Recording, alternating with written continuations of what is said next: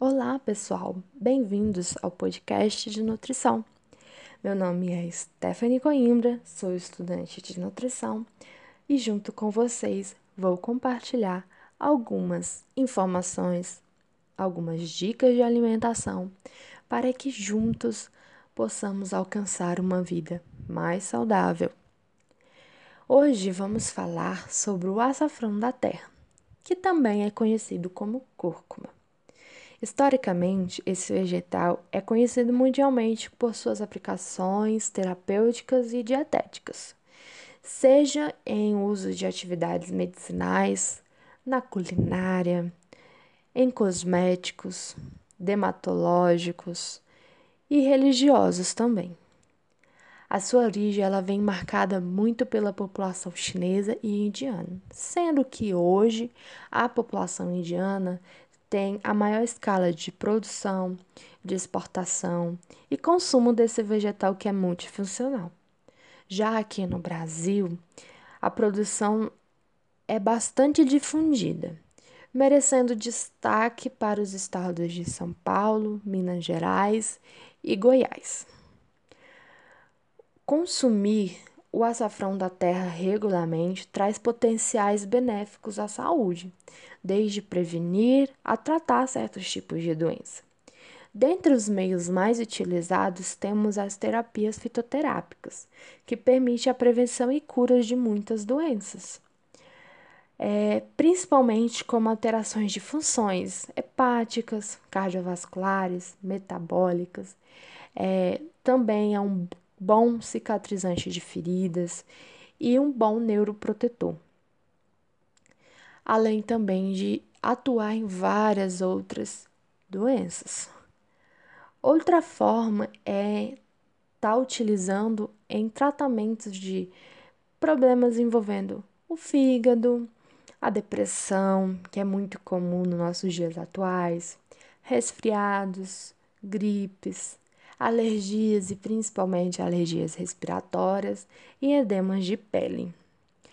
Já os problemas gastrointestinais, envolvendo né, o estômago, esôfago, intestino e outros órgãos como vesículas, pâncreas e fígado, são beneficiados por essa planta, pois ela, ela forma uma camada protetora que elimina resíduos tóxicos que causam essas famosas constipações, a gastrite, causa úlcera, cálculos biliares e cálculos de vesículas, dentre vários outros desajustes do nosso organismo. Além também de sinalizar como um bom fármaco natural, que é utilizado em abordagens terapêuticas de doenças virais que interferem na nossa imunidade como no vírus da HIV. É também utilizado em processos anti-inflamatórios diversos, anticoagulante e desintoxicação do nosso organismo. Tem eficácias em tratamentos reumáticos, como artrite e artrose, que podem ter seus sintomas diminuídos e até eliminado. O mal de Alzheimer também tem mostrado que tem se prevenido através do consumo regular do açafrão pela sua, sua função de neuroprotetor.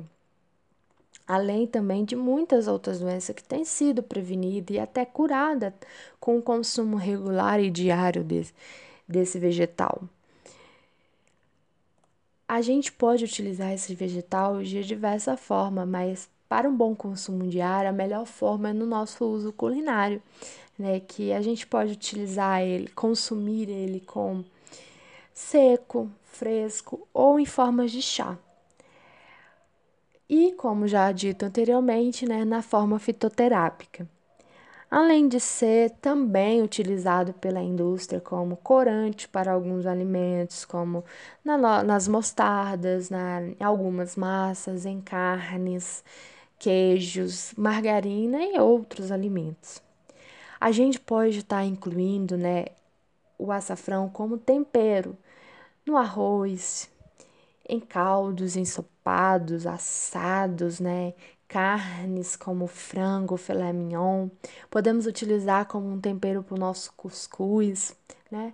e consumir como chá também.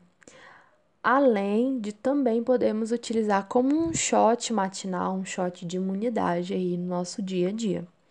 Mas temos que ter alguns cuidados na hora de comprar o açafrão, pois hoje as indústrias tendem a misturar a farinha em pó ao açafrão para aumentar a quantidade. Né? Então, tenta, tentar sempre conhecer a origem desse açafrão que você está comprando, escolher marcas confiáveis que possuam selo orgânico ou pois com essa mistura de farinha compromete o sabor, né, característico do açafrão e principalmente os benefícios à nossa saúde são comprometidos. Então, galerinha, bora consumir bastante açafrão no nosso dia a dia e tomarmos bastante cuidado na hora de comprar. Um beijo e obrigado por acompanharmos